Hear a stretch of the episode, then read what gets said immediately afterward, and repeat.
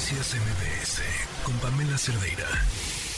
No saben la cantidad de casos que hay en, bueno, en México y viviéndose alrededor del mundo eh, de menores de edad con padres o madres de otros países, de hijos de mexicanas, que a la hora que viene un conflicto internacional por el tema de la custodia y en dónde tiene que vivir el niño o la niña, temas que tendrían que ser tomados en primerísima cuenta, como por ejemplo la violencia, la posibilidad de que estos menores de edad estén en una situación de riesgo, es lo último que se toma en cuenta.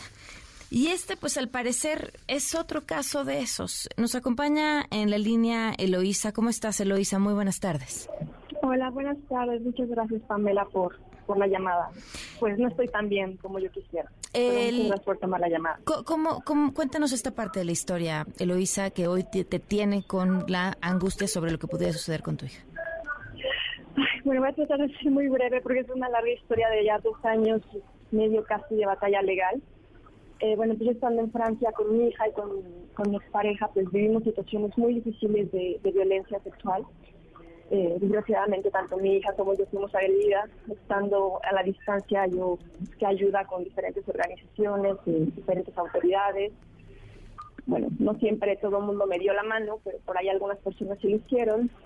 Cuando yo a México eh, con mi hija y con esta persona, eh, intentando llegar como a, como a muchos a muchos acuerdos y demás, pues, pues finalmente no se puede. Él me termina demandando por la restitución internacional de mi hija en una primera instancia la sala del juzgado de familiar falla a, nuestro favor, eh, donde determina que hay un grave riesgo de que, mi hija pues, vuelva a este país con, esta persona. Y bueno, pues después de él decidió meter una apelación y desgraciadamente pues ahí fallan a favor de él, donde pues no consideran ninguna de mis pruebas, no consideran ninguno de los antecedentes, de las periciales, de las aversiones, de toda esta historia donde yo pues compruebe que, que pedí ayuda, ¿no? Que estaba buscando una solución para esto. ¿En qué momento te encuentras ahorita? Pues ahorita en un momento muy crítico porque después de que la, apelación falla a favor de esa persona, eh, nosotros teníamos la posibilidad de pedir justamente una suspensión para que pues, pues, nosotros pudiéramos seguir estando aquí en este país, eh, luchando por, por justicia y nos la niegan. En este momento nos encontramos luchando contra por esta resolución y que por favor las autoridades que, estén en este momento estudiando esta, esta queja que se hizo, pues consideren pues, muchas arbitrariedades, ¿no? que de entrada no se está considerando mi caso con perspectiva de género, no se está considerando ninguna prueba de violencia. Vaya, todas mis pruebas las eliminaron así, una por una. ¿Qué pruebas de violencia habías entregado tú que te parece increíble que hayan sido no consideradas? Periciales, periciales en psicología de la misma Fiscalía de la Ciudad de México. Este, otras que, por ejemplo, son muy importantes en todos los mails donde yo estoy buscando ayuda con instituciones, con, eh, inclusive con instituciones gubernamentales, con asociaciones, donde estoy buscando que alguien, por favor, me oriente, que que pues que me escuchen, ¿no? Este, que eso también es una prueba muy importante. Eh, otras que inclusive la sala 10 logró como determinar a través de pláticas con hija, a través de dinámicas que en el juicio se determinaron como violencia económica, muchos detalles, ¿no?